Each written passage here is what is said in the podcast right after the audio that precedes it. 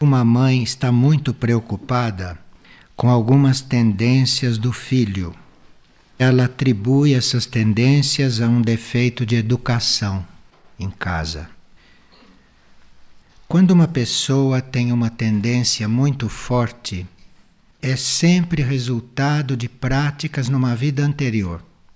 Ninguém tem uma tendência muito forte que começou naquela vida. Se uma pessoa já nasce ou cresce com uma tendência, aquilo começou sempre numa vida passada. E esta mãe também tem um pouco de preocupação, porque quando um filho era muito criança, o pediatra lhe quis dar hormônios e ela não quis dar isso para o filho. E ela atribui as tendências do filho à falta desses hormônios. Nem sempre uma tendência sexual é produto da falta de hormônio. Muitas tendências sexuais são apenas uma questão de hábito, não tem nada a ver com hormônio. De forma que esta pessoa deve ficar tranquila com este filho, porque senão ela perde a calma para lidar com ele. Muitas vezes nós recebemos alguém que já tem uma certa tendência, porque nós, numa vida anterior, conseguimos transcender aquela tendência. Então temos energia para ajudar um filho.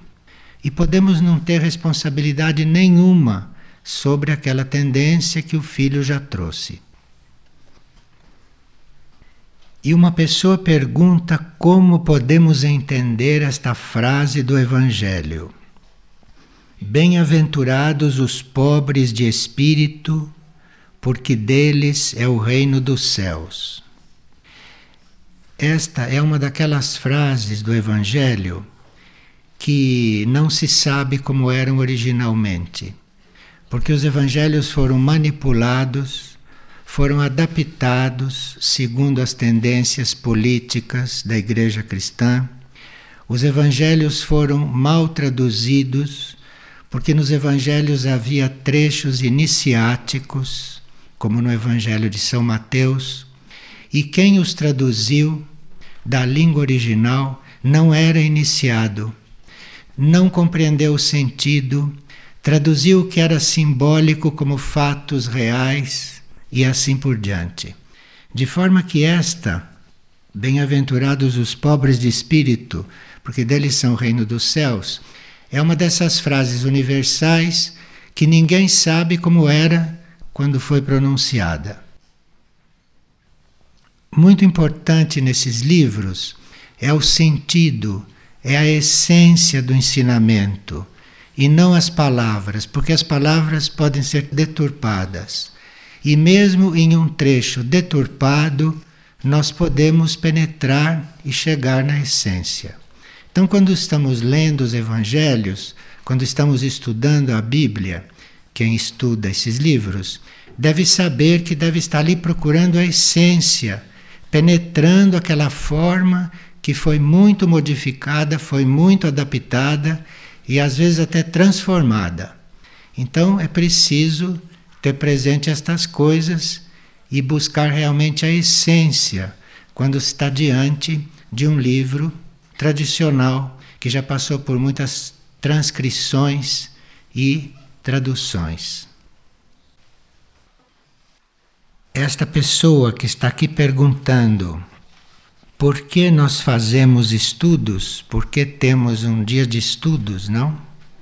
Isto é muito importante porque um ser que se eleve através do estudo, um ser que se conecte com uma outra região mental, ou um ser que faça uma ponte com um plano acima do seu próprio.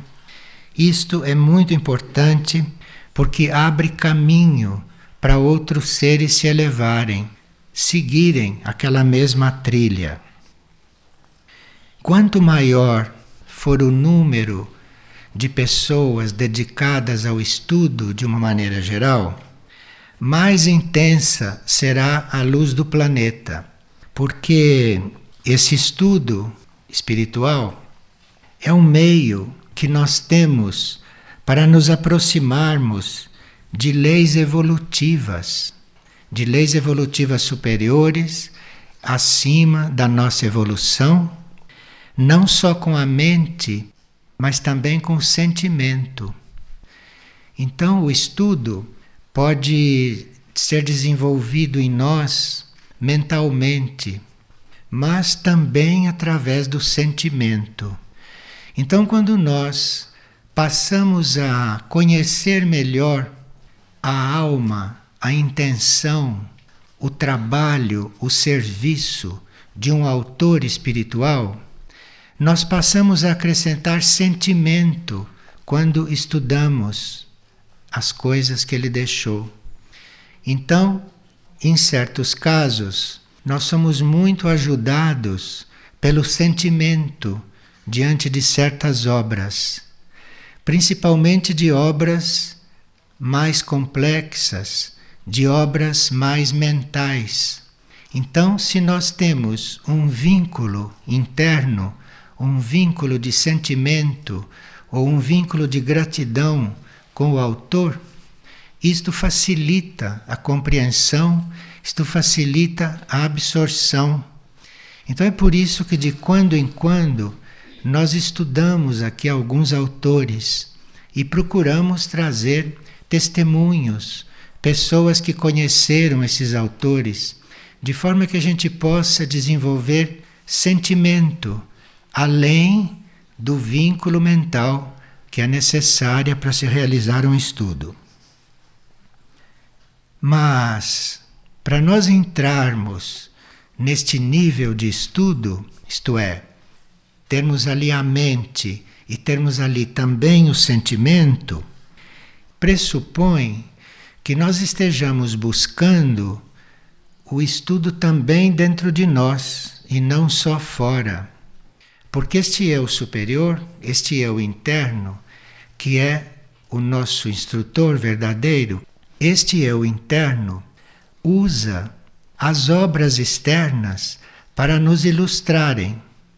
Então é muito importante nós termos uma mente e um sentimento bem alinhados, bem unidos, para que quando a gente entre em contato com o texto, com o livro, com o estudo, com o ensinamento que nos foi legado, que nós tenhamos aquilo como se fosse um, uma coisa que veio de dentro. Porque na realidade, na verdade, quando nós encontramos o estudo verdadeiro, aquilo foi enviado pelo eu superior. Foi o eu superior que fez aquele contato e que eventualmente escolheu o tipo de instrumento que iria chegar até nós.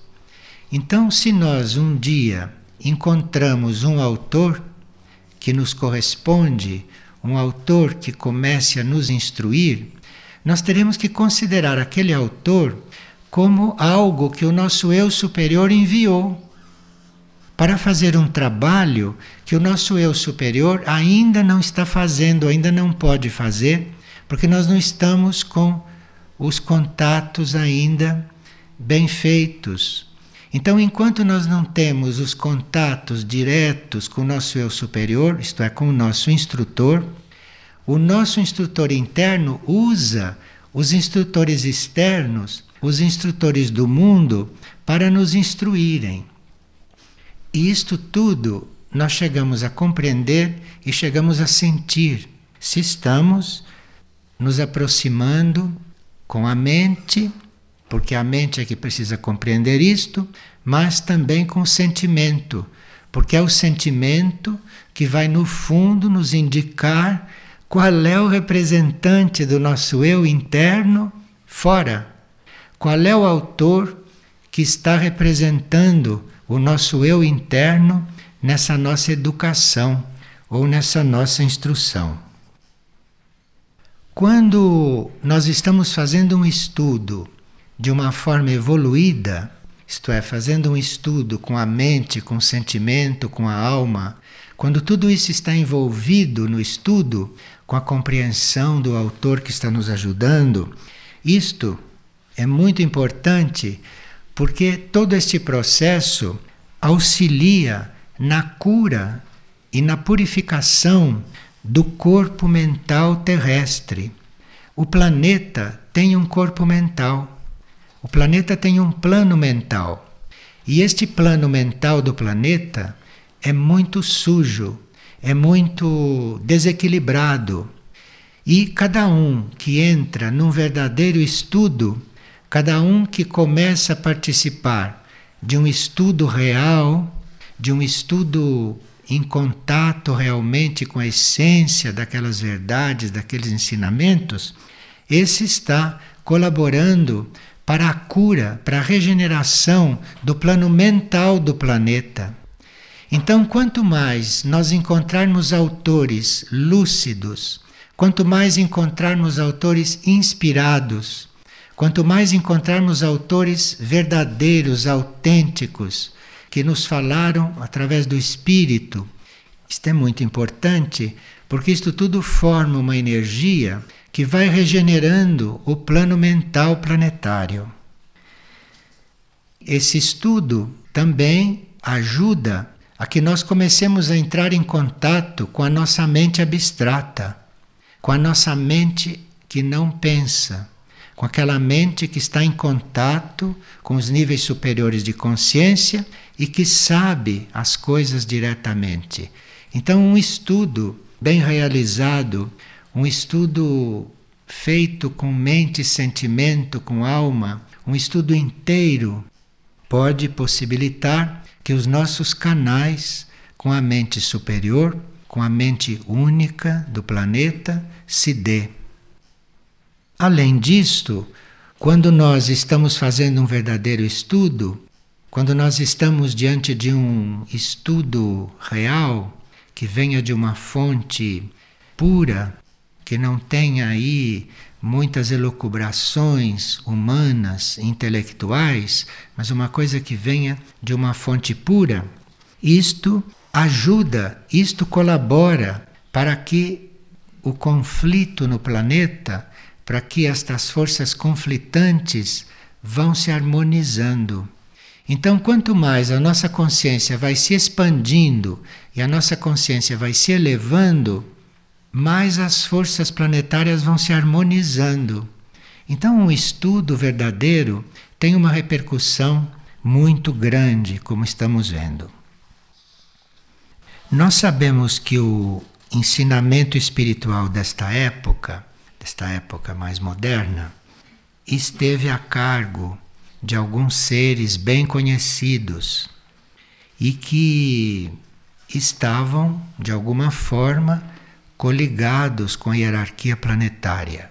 Estavam trabalhando sob a coordenação da hierarquia planetária, como por exemplo Blavatsky, que fez a síntese da ciência, da religião e da filosofia, Alice Bailey, que começou a fazer a síntese da psicologia esotérica, da astrologia esotérica, da cura esotérica através do ensinamento dos sete raios. Isto foi muito importante nesta época.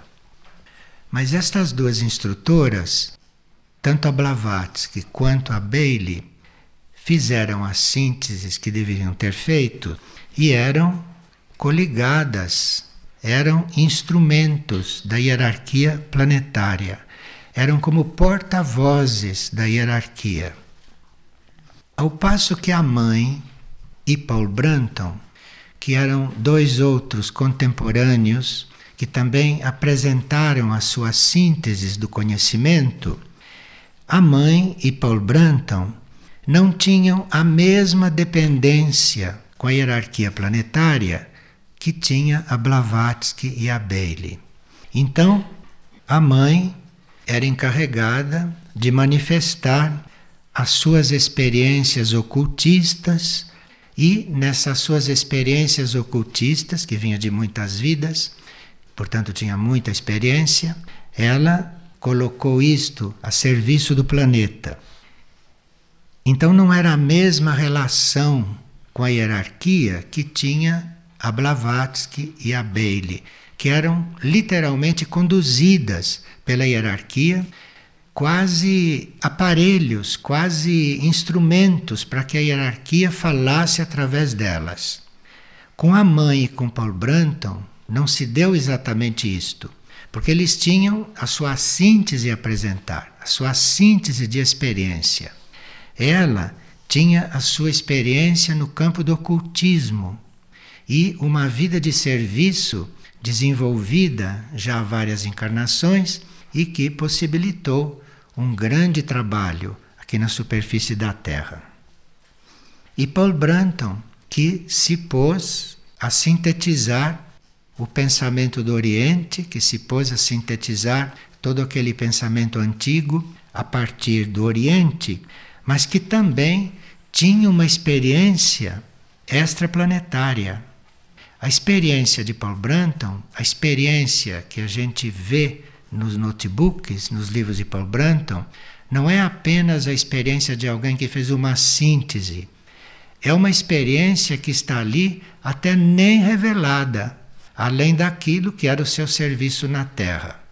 Então, através desta síntese, desta forma que ele tem de expor as doutrinas orientais, Atrás disto está uma sabedoria oculta que não é deste planeta, que vem de outras órbitas e que nós temos a possibilidade de contatar se estamos diante desta obra com a mente e com o sentimento. Então é através do sentimento que nós vamos penetrando isto que está atrás desta obra, que não foi dito, que não foi expresso, mas que está ali como energia. Vocês notaram que em alguns livros ele usou no título o termo secreto. Então tem Caminho Secreto, a Índia Secreta, o Egito Secreto. Para bom entendedor, se está vendo que isto é uma obra secreta, que não é só o Egito, a Índia, isto é uma obra secreta que está aí para ser descoberta descoberta internamente, como energia, não como palavras ou como teorias, como conhecimento, que ali ele expôs tudo o que tinha que ser exposto. Mas a energia que está por trás disso pode nos levar, segundo se pode ver de alguns livros dele, pode nos levar a ter facilitado o nosso contato com a mônada. Aquilo tem uma energia, aparentemente, para nós fazermos o contato com o nosso eu superior. Está ali incluído isto. Mas ali também tem uma energia para nós nos dispormos, para nós nos encaminharmos para um contato mais elevado. E aqui é que está o secreto da obra.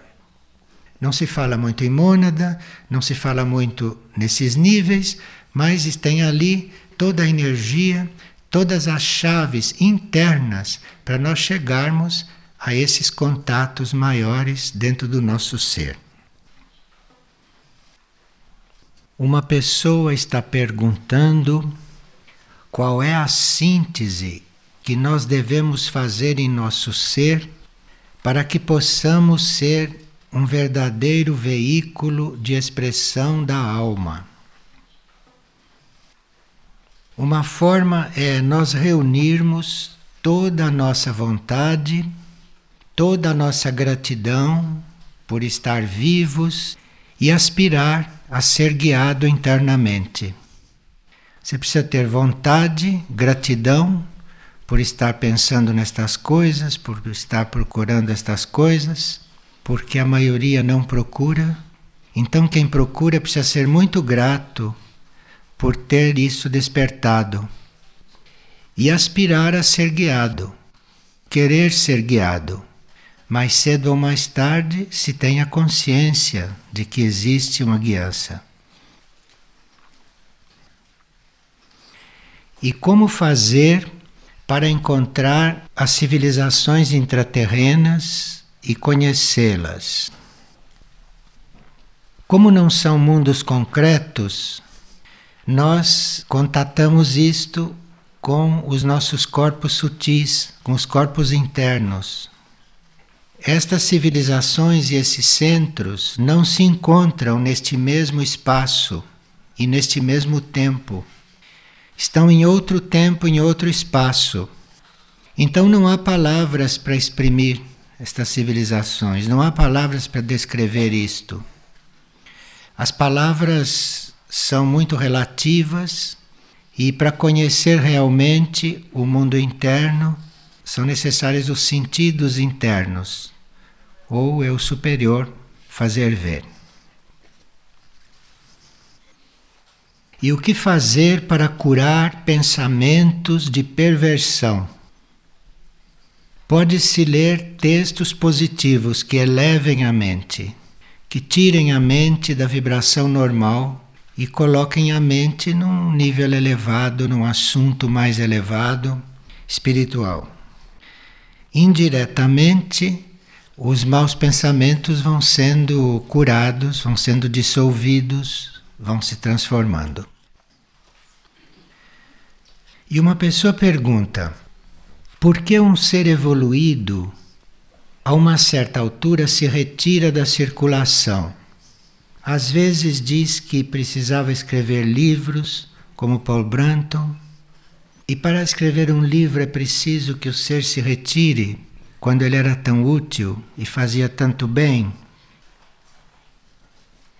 Quando um ser evoluído diz que vai se retirar, ele não está se retirando de nada na realidade. E ele não está querendo fugir ao trabalho. É o contrário.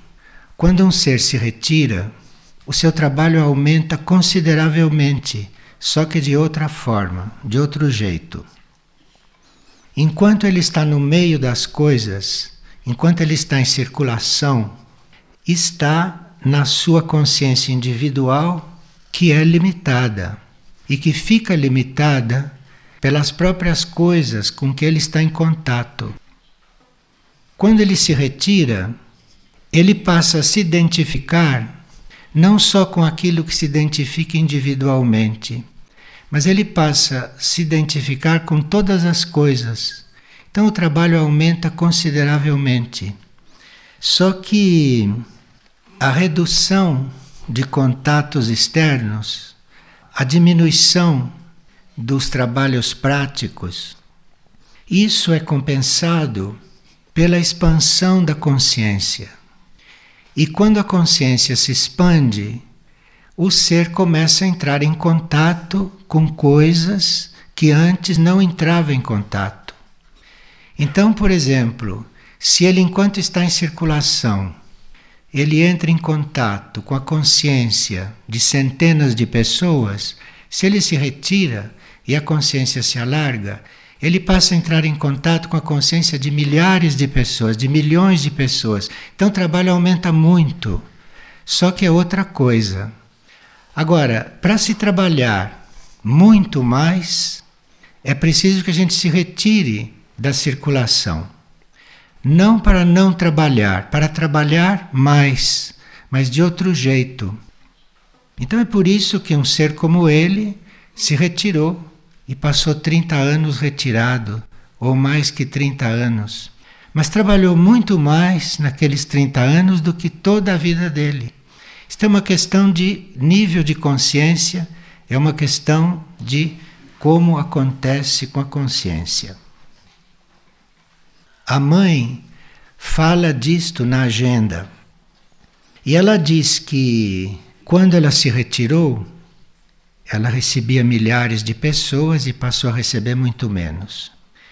Então, esta redução, segundo ela, foi compensada pela expansão física e material da consciência a tal ponto que ela constantemente tinha sensações que não eram mais individuais, mas ela tinha sensações que eram de outros indivíduos.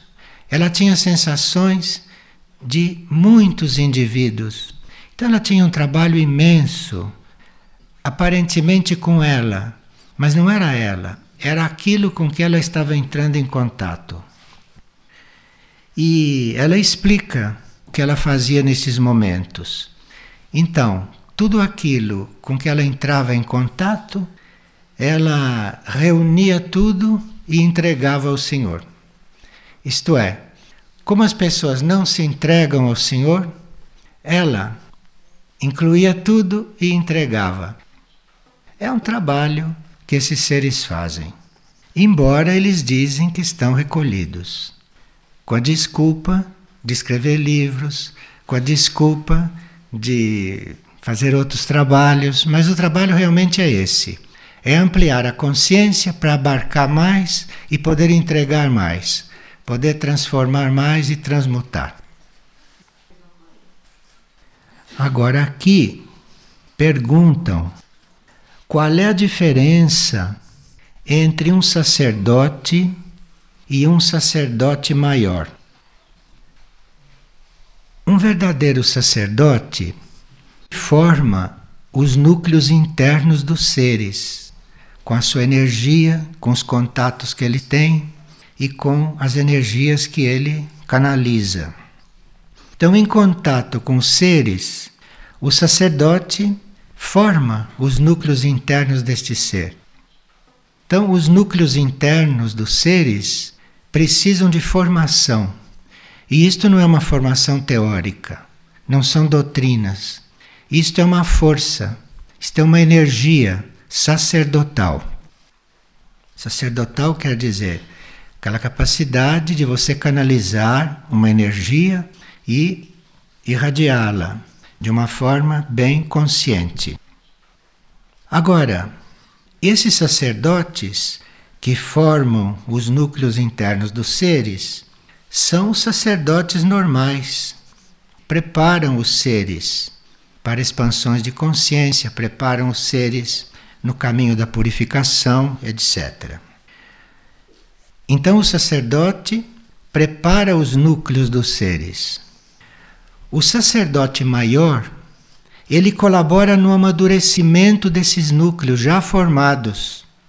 Então o sacerdote maior já trabalha com o núcleo formado. Então o sacerdote maior prepara para iniciações vocês viram isso no Egito secreto. Aquilo não era um ser que estava começando, então era um ser que, para passar por iniciações, precisava de sacerdotes maiores, que é aquilo que está descrito ali na pirâmide. E esses sacerdotes maiores, que colaboram com núcleos já formados, com núcleos já evoluídos, para ampliá-los, estes sacerdotes intermediam não só energias espirituais, como o sacerdote, mas ele intermedia energias divinas, energias cósmicas, não só para seres, mas para grupos também. E esses sacerdotes maiores preparam os grupos para acolher estas energias e para poder recebê-las. E esses sacerdotes maiores ajudam na manifestação de padrões superiores nesses núcleos do indivíduo. E também na materialização de padrões superiores no âmbito no qual ele está atuando. Está se falando de padrões, não de coisas práticas e explícitas e obras, padrões, padrões para que os construtores, para que os artistas, para que os filósofos então possam desenvolver aqueles padrões e materializar. E o sacerdote maior se encarrega de atrair aqueles padrões, de atrair e de manifestar. Esses sacerdotes maiores trabalham com os espelhos do cosmos e trabalham com os grandes devas, coisas que um sacerdote normal pode não fazer, porque não é a função dele. Mas para manifestar certos padrões no plano das ideias, nos planos internos, o sacerdote maior trabalha com devas. Os devas ajudam nesta construção. Enfim, sem os sacerdotes maiores, certas energias transformadoras não podiam penetrar. Não podiam penetrar e nós não poderíamos suportá-las. Precisa o sacerdote maior para canalizar aquilo, preparar os nossos núcleos internos para que isto tudo seja possível.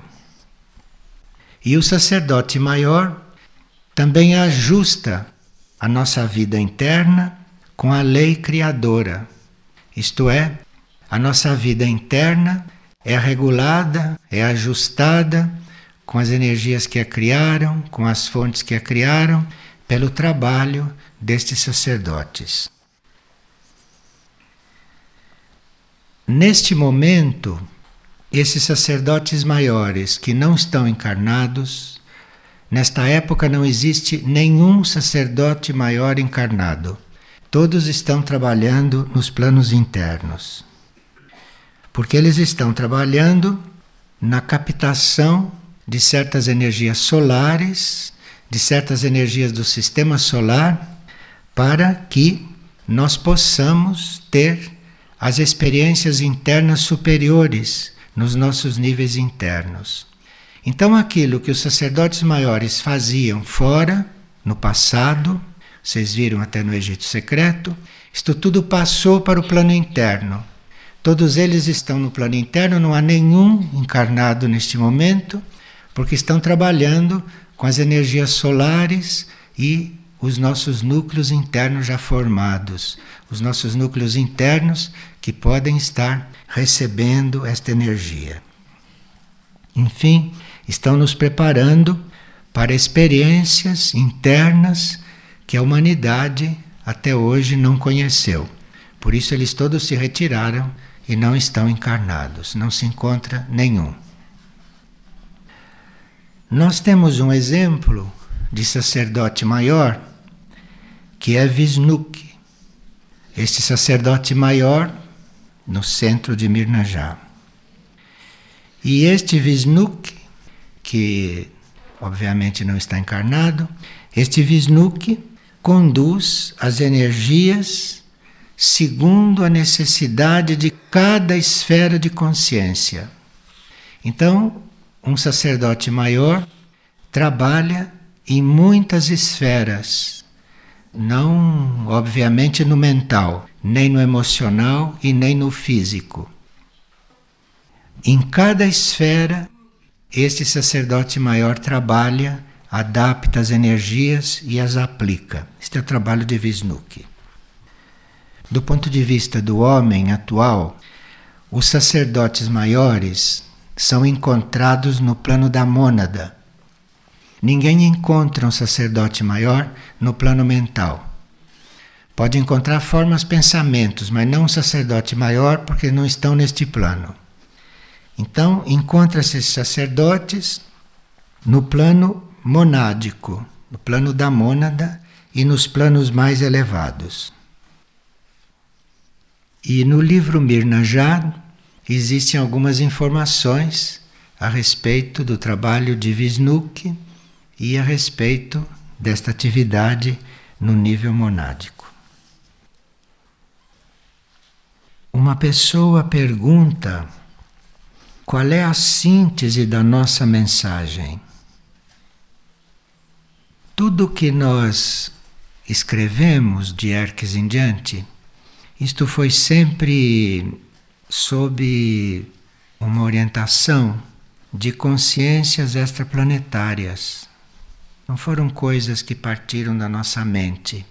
Nossa mente entrou para formular, para compor, mas isto foi tudo tudo orientado por consciências extraplanetárias. Tanto assim que quando eu recebi o material de Erques, eu disse para a pessoa que tinha me passado o material que eu não entendia nada daquilo e que eu não sei como iria fazer para lidar com esses assuntos. Ele disse que eu não me preocupasse, porque se eu entendesse, eu iria atrapalhar. Que era bom que eu não entendesse, porque aí eu iria discernir se era ou não para cuidar daquilo, isso eu tinha toda a liberdade. Mas que era muito bom que eu não entendesse, porque aí eu não ia deturpar e não ia atrapalhar o trabalho. Bom, aí essa mensagem eu vi que no âmbito do ser humano estava falando sobre o consciente direito. No âmbito planetário, estava trazendo informações sobre centros intraterrenos e centros suprafísicos, porque até então era conhecido Shambhala, que estava transmigrando sua energia para outro centro, e então tinha chegado o momento de se tomar contato com outros centros planetários, além de Shambhala, que eram Mistritlan, Erques, Aurora, Mirnajá, Fátima, Iberá e Anuteia. Então, estas coisas foi que o trabalho trouxe e que não eram conhecidas desta forma. Então, junto ao homem, era este conhecimento e a forma de se desenvolver o consciente direito. E junto ao planeta, era as funções destes centros planetários e o que estes centros planetários faziam junto ao homem e junto ao planeta. E também tinha a tarefa de fazer uma certa síntese de um certo conhecimento esotérico, principalmente das linhagens hierárquicas. E este trabalho com as linhagens hierárquicas começou vários anos depois. Sabia-se que ia acontecer este trabalho, mas ele só aconteceu mais de dez anos depois. Então, é uma coisa que ainda está viva, que ainda está se realizando. Muito bem. Essas linhagens hierárquicas nós estudamos como contemplativa, a linhagem de cura, a linhagem dos espelhos, a linhagem dos governantes, dos guerreiros, dos sábios profetas e dos sacerdotes. E a informação é que nós, como mônada, temos que desenvolver todas essas linhagens. Então, para a mônada desenvolver, para a mônada evoluir, ela tem que passar por essas linhagens, por estas funções. Então, as linhagens hierárquicas é uma coisa que pode se refletir aqui, neste plano consciente. Mas na realidade nós vivemos as linhagens é como mônada, é no plano da mônada.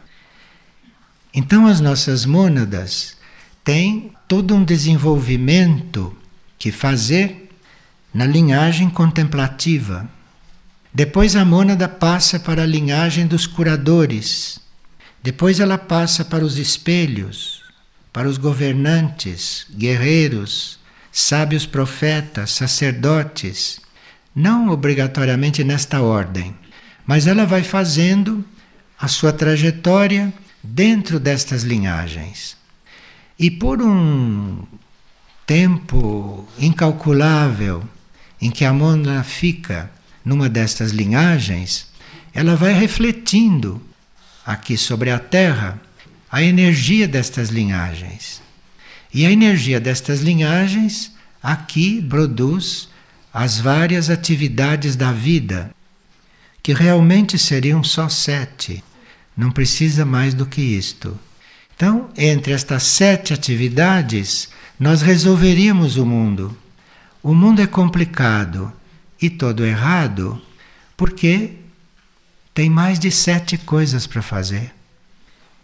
Se cada um estivesse desenvolvendo uma destas coisas, como mônada aqui, o mundo estaria perfeitamente ordenado. Bom, esse trabalho com as linhagens todos nós fazemos em nível de mônada. E muitas vezes estamos numa linhagem, mas não ativos Então trata-se de nós descobrirmos, conhecermos, buscarmos qual é a linhagem na qual a nossa mônada está naquela etapa. Porque isto traz uma energia e uma orientação muito real e verdadeira para a vida. A psicologia, como nós sabemos, chegou até o ponto de estudar os raios. Psicologia chegou até o ponto de nos indicar quais são os nossos raios. O raio na alma, o raio na personalidade, o raio na mente, no emocional, no físico.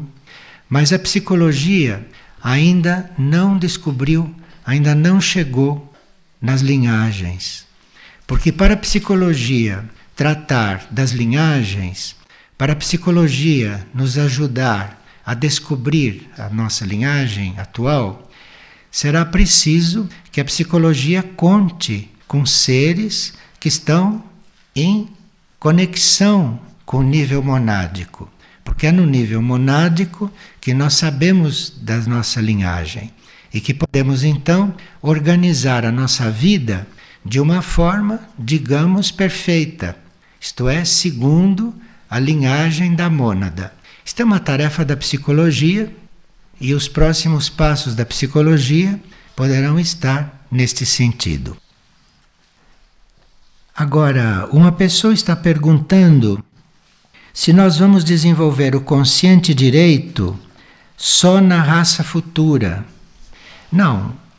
Como estávamos dizendo, os centros do consciente direito já estão sendo desenvolvidos. E estes centros do consciente direito são verdadeiras sínteses dos antigos chakras. Então precisa que os antigos chakras se reúnam se sintetizem, ativem estes centros do consciente direito para que a gente entre numa outra forma de estar diante da consciência. O que nós chamamos de consciente direito são esses núcleos onde a nossa consciência consegue se manifestar em padrões superiores. Porque com os chakras nós temos várias atividades, vários desenvolvimentos, mas o consciente direito desenvolve padrões superiores. Ele reúne os chakras que já estão resolvidos, sintetiza estes chakras e começa então a desenvolver padrões superiores. Desenvolver o consciente direito significa você transcender o sistema dos chakras. Isto é, os seus chakras se resolvem, sintetizam, criam este outro núcleo e com isto nós passamos a um outro estágio da lei do karma. Porque a lei do karma material, aqui sobre a Terra, está ligada aos chakras. O consciente direito está ligado a um outro setor da lei do karma que nós chamamos de lei evolutiva superior. Então, com o consciente direito, nós estamos transcendendo o karma material. Não estamos transcendendo a lei do karma, porque a lei do karma é muito ampla, mas o karma material, este karma humano, e entrando em um karma maior. Então, isto é muito importante. E com o consciente direito, nós também estamos já com este dom do livre-arbítrio resolvido. Não precisamos mais desse livre-arbítrio, porque com o nosso cerebral direito, com o nosso cardíaco direito e com o plexo cósmico direito, já estamos em contato com uma outra vontade. E quando se entra em contato com esta vontade superior em nós mesmos, acabou o livre-arbítrio. Livre-arbítrio é para quem não tem contato com a vontade superior. Tem contato com a vontade humana, com a vontade mental. Mas, entrando em contato com a vontade superior, está transcendido o livre-arbítrio. Então, o consciente direito é tudo isto. O consciente direito vai trazer realmente uma situação completamente diferente. os chakras traziam forças, traziam energias para nós estarmos tratando de assuntos individuais, de assuntos grupais, mas para se ter consciência, para se ter a força, a clareza para tratar de assuntos solares ou mais amplos, nós precisamos do consciente direito. Os chakras não bastam.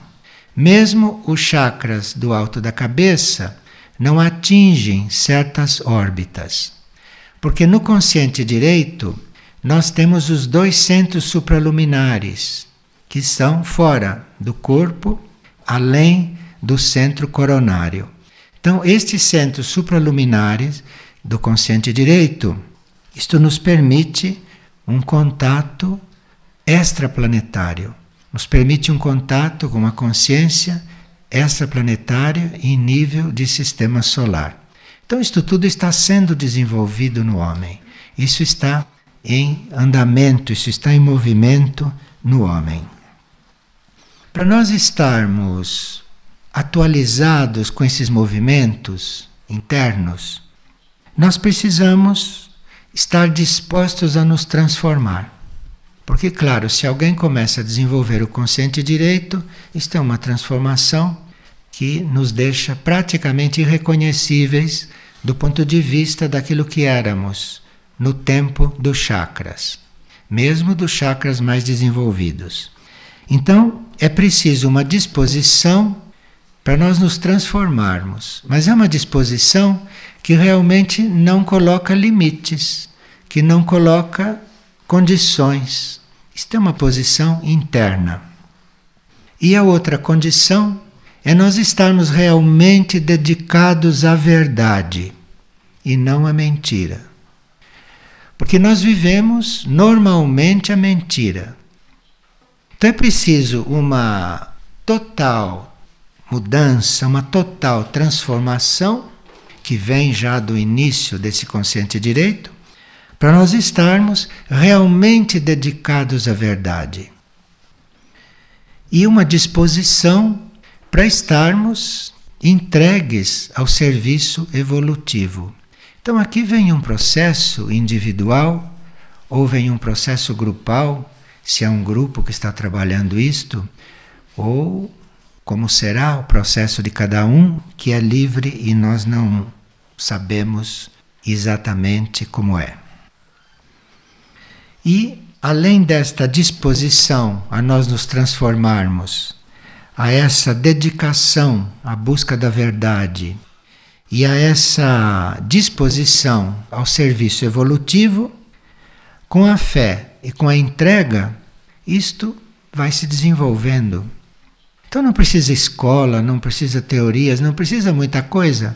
Você tem que estar nesta disposição. Tem que estar nesta disposição muito firme na fé e na entrega. Porém, a entrega a uma realidade suprema. Você está entregue não aos seus compromissos, você está entregue à realidade suprema você deve estar ofertado e realmente entregue aquilo que de mais elevado a sua consciência possa conceber. Isto é, sua mônada, seu espírito. Esta parte nossa que está em contato com tudo isto nos planos internos.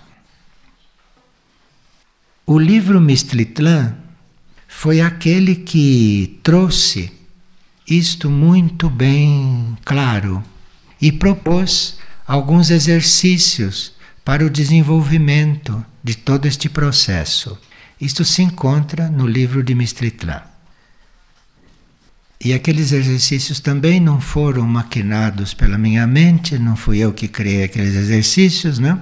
Apenas aqueles exercícios foram passados e eu comecei a experimentá-los para saber sobre o que eu iria escrever. E logo que me pus a experimentá-los, eu vi que era uma coisa efetiva, então coloquei no livro. E aqueles que vão experimentando aqueles exercícios terão uma maior ou menor confirmação destas coisas se é que tem que ter esta experiência consciente. Ou se isto tudo vai se passar inconscientemente, porque nós também podemos evoluir inconscientemente. Nós não precisamos saber o que se passa com. Nem todos sabem, a maioria não sabe. E está desenvolvendo. Então, há uma forma consciente de se fazer estas coisas e há também uma forma inconsciente. E isto é na fé e na entrega. Mas esta entrega teria que ser trabalhada, depurada e, dentro do possível, incondicional. Aí então estas coisas começam a acontecer com mais ou menos consciência nossa.